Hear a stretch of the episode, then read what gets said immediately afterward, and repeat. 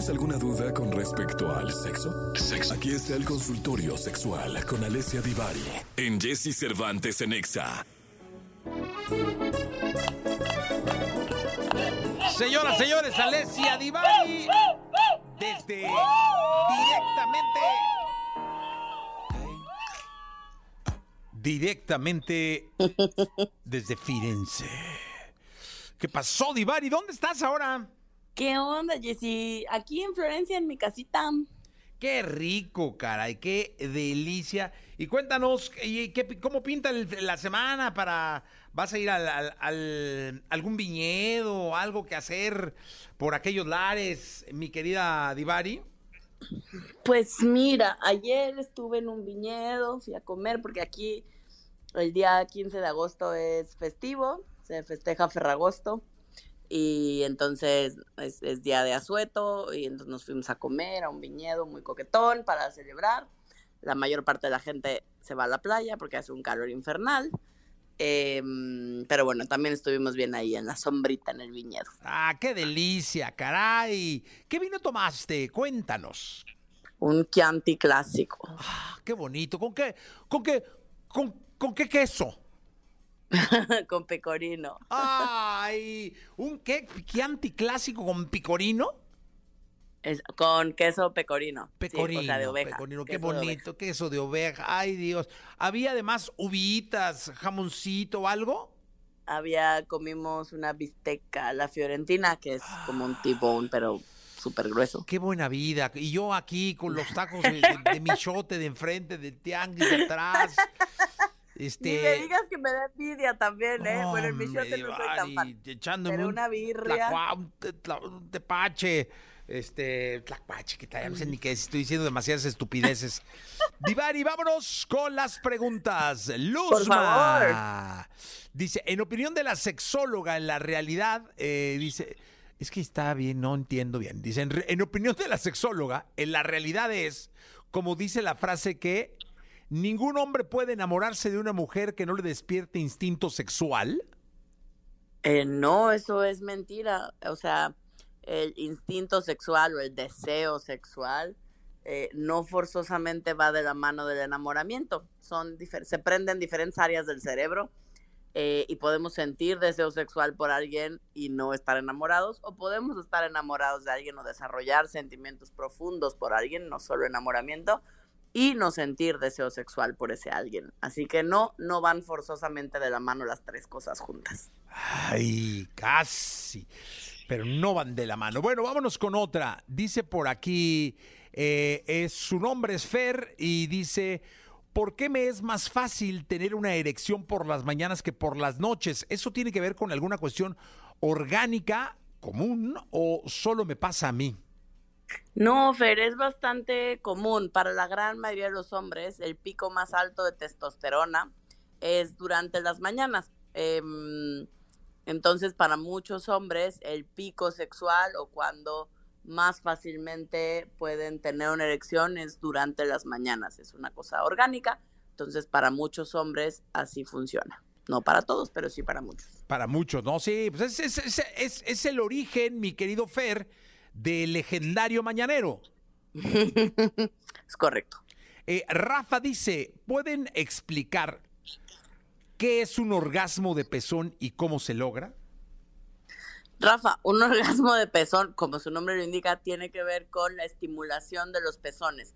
Más o menos el 1% de la gente alcanza o puede alcanzar el orgasmo fácilmente a través de la estimulación de los pezones. ¿Cómo? Tal cual, estimulándolos, chupándolos, lamiéndolos, besándolos, apellizcándolos, depende qué le gusta a esa persona en particular. Em, pero no todas las personas alcanzamos el orgasmo vía pezones, porque no todos tenemos eh, ese nivel de sensibilidad en la zona de los pezones, entonces es de lo que nos toca en la lotería también. Entonces sí, sí, sí, no todos, va, no, a mí me muerde un pezón, salgo corriendo. Qué exagerado, una mordidita. no, no, no, no, nada que duela.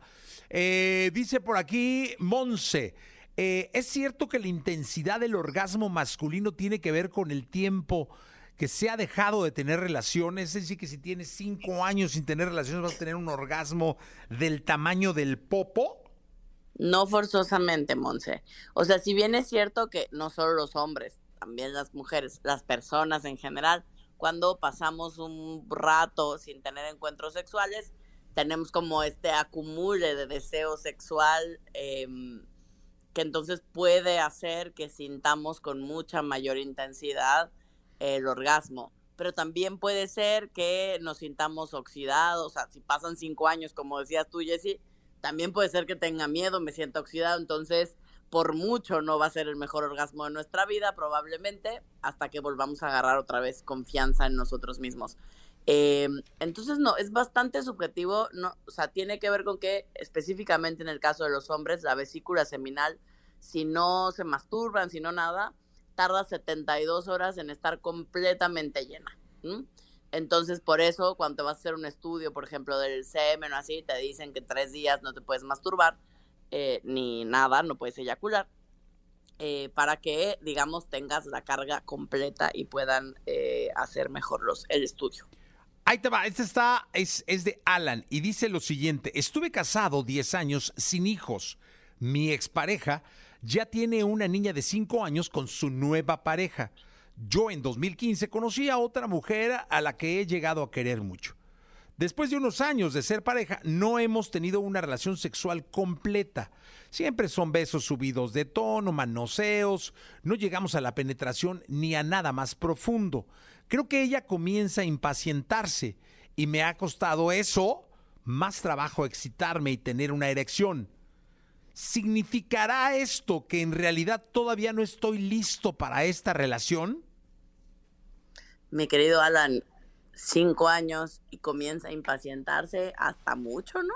No, me yo te hubiera mandado el carajo al mes y medio. O sea, este vato no, mes y medio, ya vámonos. O sea, qué paciencia de mujer, hay que hacerle un monumento. Si, para ella es importante el tema de la penetración y de tener eh, encuentros sexuales regulares con penetración, cinco años es, es mucho tiempo.